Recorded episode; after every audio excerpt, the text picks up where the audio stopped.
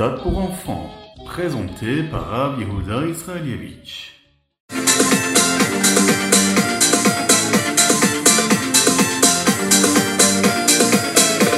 Bonjour à tous, infiniment heureux de vous retrouver pour partager avec vous le Ritat du jour. J'espère que vous allez bien.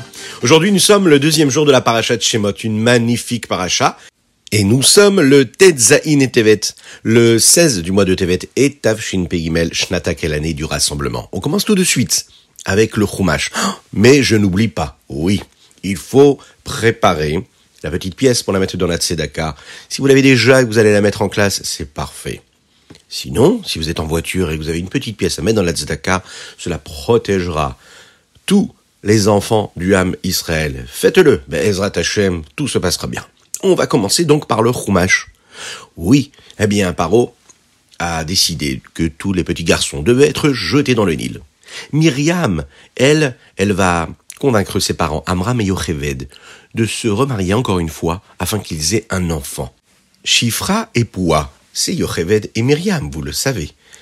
Alors notez bien cela, parce que je pense que ça peut être une petite question qui cherche une réponse. Oui. Paro voyait que Shifra et Poua, qui étaient Yocheved et Myriam, ne voulaient pas tuer les enfants, surtout pas les garçons.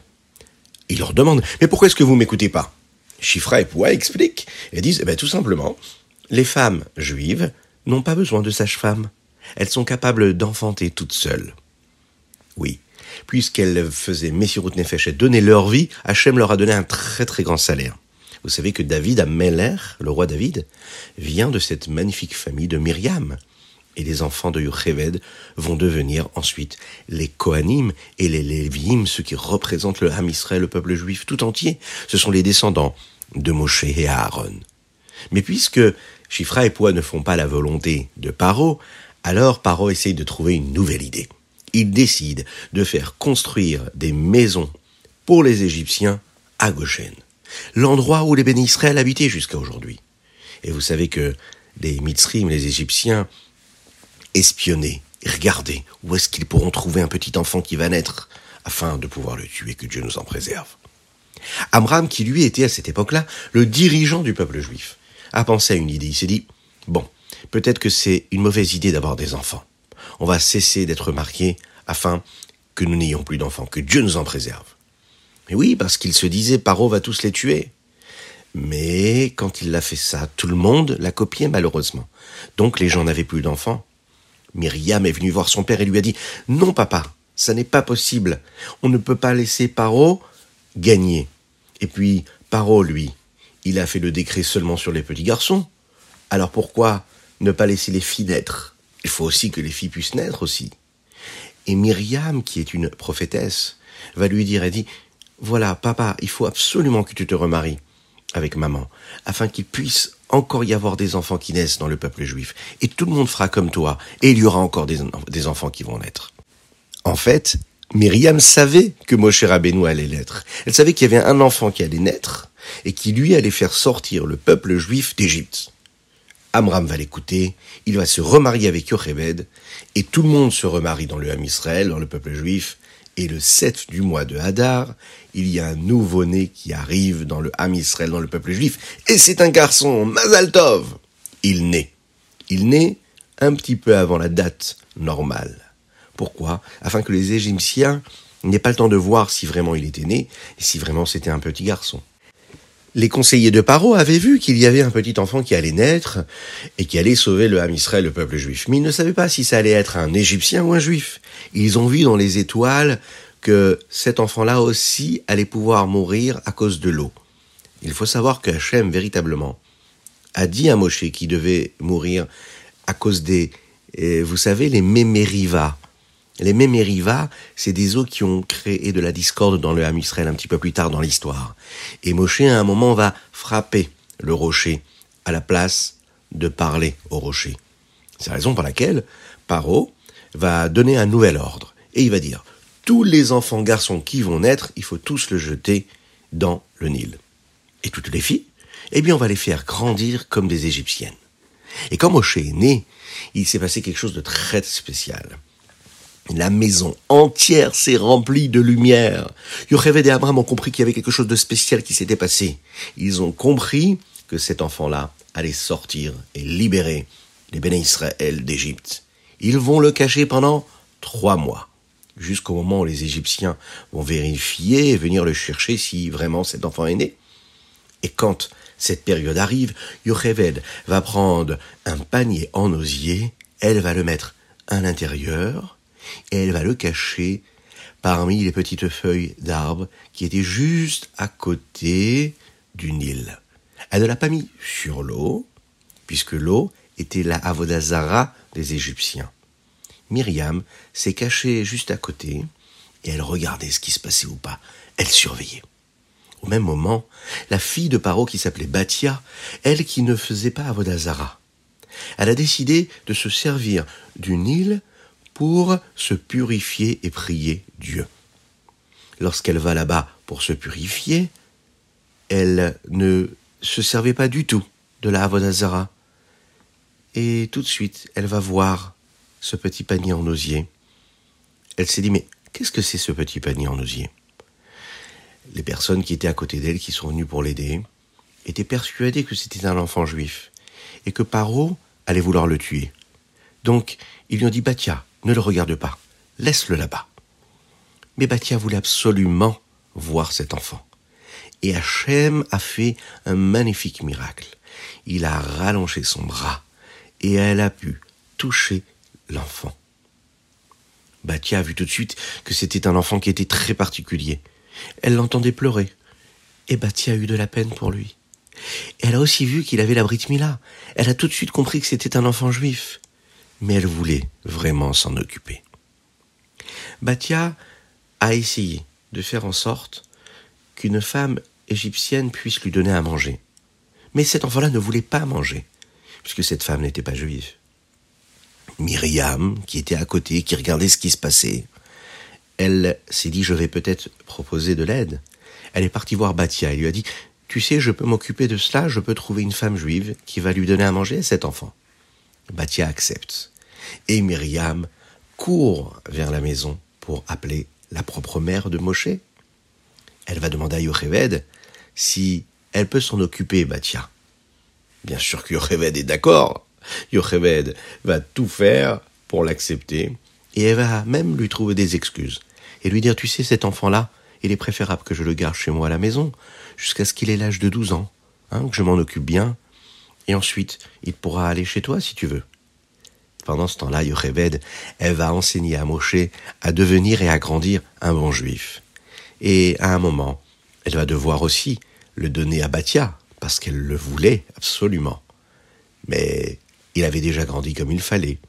Et cet enfant-là qui va s'appeler Moshe par Batia, parce que Kiminamaim Meshiti, ou parce qu'il avait été sauvé de ce Nil-là où se trouvait tellement, tellement d'eau.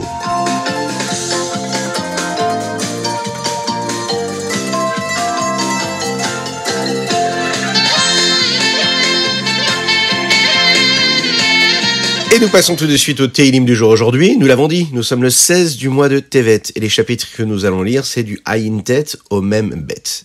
Dans le chapitre P, le chapitre 80, David Ameller nous dit Gefen mimitzraim tasia, te garesh goim vatita ea.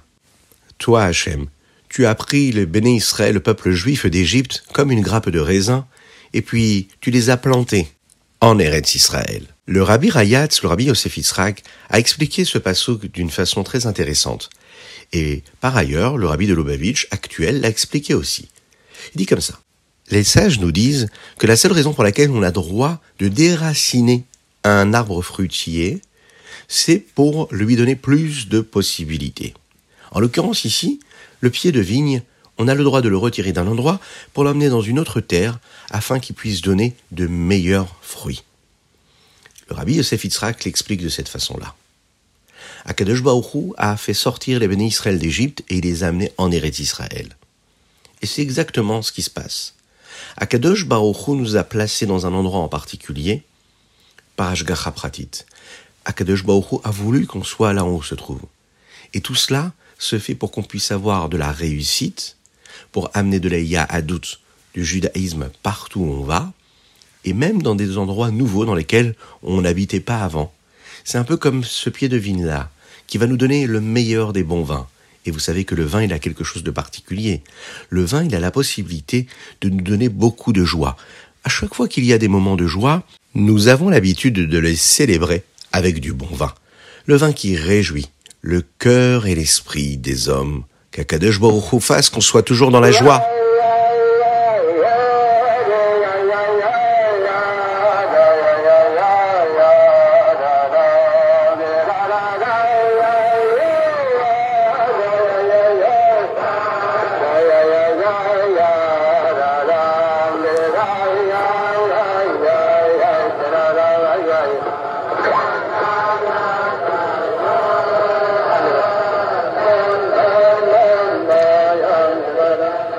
L'avez entendu, c'est le rabbi de Lubavitch qui chante lui-même le Nigun Imesak Shamaim, magnifique Nigun.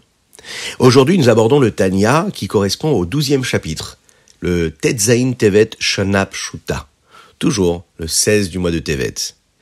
On a beaucoup étudié ensemble ce qu'était le Benoni, vous en souvenez hier. Oui, on a bien compris qu'on était tous un petit peu ce Benoni-là. Même si le Benoni devient un vrai tzaddik, on a la possibilité de se rapprocher de lui. Mais le Benoni n'a jamais fait d'Avera. Quand il prie, eh bien, son âme animale, elle ne peut pas du tout donner son avis. Il devient à ce moment-là un véritable tzaddik. Alors la question qu'on aimerait se poser aujourd'hui, c'est pourquoi est-ce qu'on l'appelle un Benoni dans ces cas-là? Le rabbi Shneor Zalman nous l'explique. Il nous dit, bien que la Neshama, l'âme du juif, éprouve de l'amour tellement grand pour lui, comme ces braises ardentes qui montent vers le ciel et qui réchauffent le cœur, et que, en réalité, cette âme animale-là, elle n'éprouve que de l'amour pour Dieu et rien d'autre. Il faut quand même savoir que cet amour pour Hachem entraîne et cause un état de sommeil chez l'âme animale. Elle peut dormir à ce moment-là. Elle s'endort, elle ne s'exprime plus. Mais ça ne veut pas dire qu'elle n'est pas là. L'âme animale est encore là avec toute sa force. Et malheureusement, après la tefila, elle va se réveiller et elle va s'exprimer exactement comme elle l'était avant de s'endormir. C'est la raison pour laquelle, après avoir fait la tefila, eh bien, l'homme peut avoir envie de se comporter de manière négative. Il peut être attiré par les plaisirs du monde. Il peut parfois même se mettre en colère. Vous savez, c'est un petit peu comme quand vous faites une petite mitzvah qui est en fait une très grande mitzvah. Vous vous êtes très bien comporté. Par exemple, vous avez été à l'école, et vous avez bien étudié, vous vous êtes bien tenu en classe, tout s'est bien passé. Pendant toute la journée, vous avez réussi à bien vous comporter, à vous concentrer, à écouter les professeurs, tout s'est bien passé, vous êtes bien comporté avec vos copains, avec vos amis, etc. Et voilà que, arrivé dans le car scolaire pour rentrer à la maison ou pour rentrer au ramassage scolaire, qu'est-ce qui se passe? Eh bien, on va avoir envie de se disputer avec son ami qui est assis à côté de nous, ou bien on aura du mal à faire Avat Israël pour donner le petit bonbon que nous avons à la personne qui est assise à côté de nous, ou bien on rentre à la maison et on peut se disputer avec ses frères et sœurs. Mais qu'est-ce qui s'est passé? Juste avant, on était capable d'avoir un très beau et très joli comportement, et d'un coup, on peut devenir quelqu'un qui n'est pas aussi bon. Qu'est-ce qui se passe? En fait, il faut savoir que le Benoni, il aime Hachem tout le temps. Et chacune et chacun d'entre nous, nous aimons Akadosh Baoru tout le temps. Seule chose, c'est que c'est un amour qui parfois fait dodo. Il est en sommeil. Il faut aller le chercher, il faut aller le réveiller. Et cet amour qu'on a pour Dieu, quand même, nous permet de ne pas faire trop d'avérotes. C'est la raison pour laquelle il faut toujours trouver des solutions pour donner un petit peu à manger à l'âme animale. Qu'est-ce que cela veut dire? Ça veut dire essayer à chaque fois de lui donner des objectifs nouveaux qui vont lui permettre d'être occupé à faire quelque chose de bien, qui sera concerné par l'amour de Dieu. Et je sais qu'on a tous des possibilités en nous. Nous avons ce pouvoir. Akadosh Baruch nous le donne. On doit juste avoir un petit peu plus confiance en Dieu. Et prier à Hachem de nous aider à trouver les bonnes solutions à chaque fois, qui nous permettront à chaque fois ces solutions-là, eh bien, de faire ce que nous avons à faire au bon moment. Et ça, Dieu nous aide toujours.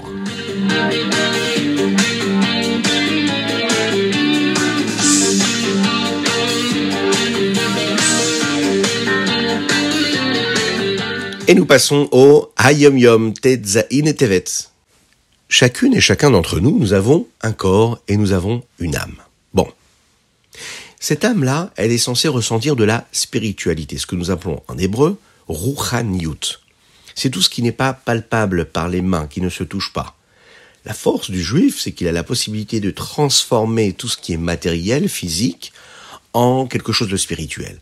Comment? En le rendant kadosh, saint. Maintenant, il faut comprendre une chose, le Hayom nous dit. C'est que le monde est tellement rempli de choses négatives, de petites choses insignifiantes, de bêtises, de ce que nous appelons la clipa, l'écorce, que c'est très difficile de ressentir la spiritualité qu'il y a dans ce monde-là. Un jour, on était dans une yéchidoute, une entrevue qui était entre le Tzemar Tzedek, le petit-fils du rabbi Shneur Zalman, le troisième rabbi de la dynastie Chabad, avec un chassid. Ce chassid-là s'appelait Reb Hendel. Il lui a dit à ce moment-là, le Tzemar Tzedek, je vais te donner trois conseils qui vont te permettre de ressentir de la spiritualité. Première chose, il faut étudier le Zohar. Vous savez que quand on étudie la chassidoute, la chassidoute est basée en grande partie sur le Zohar.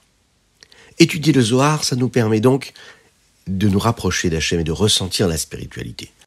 La deuxième chose à étudier, c'est le Midrash. Lorsque la Neshama veut ressentir vraiment ce qu'est Hachem ici-bas sur terre quand il fait des mitzvot, quand il étudie la Torah, il faut qu'il étudie le Midrash.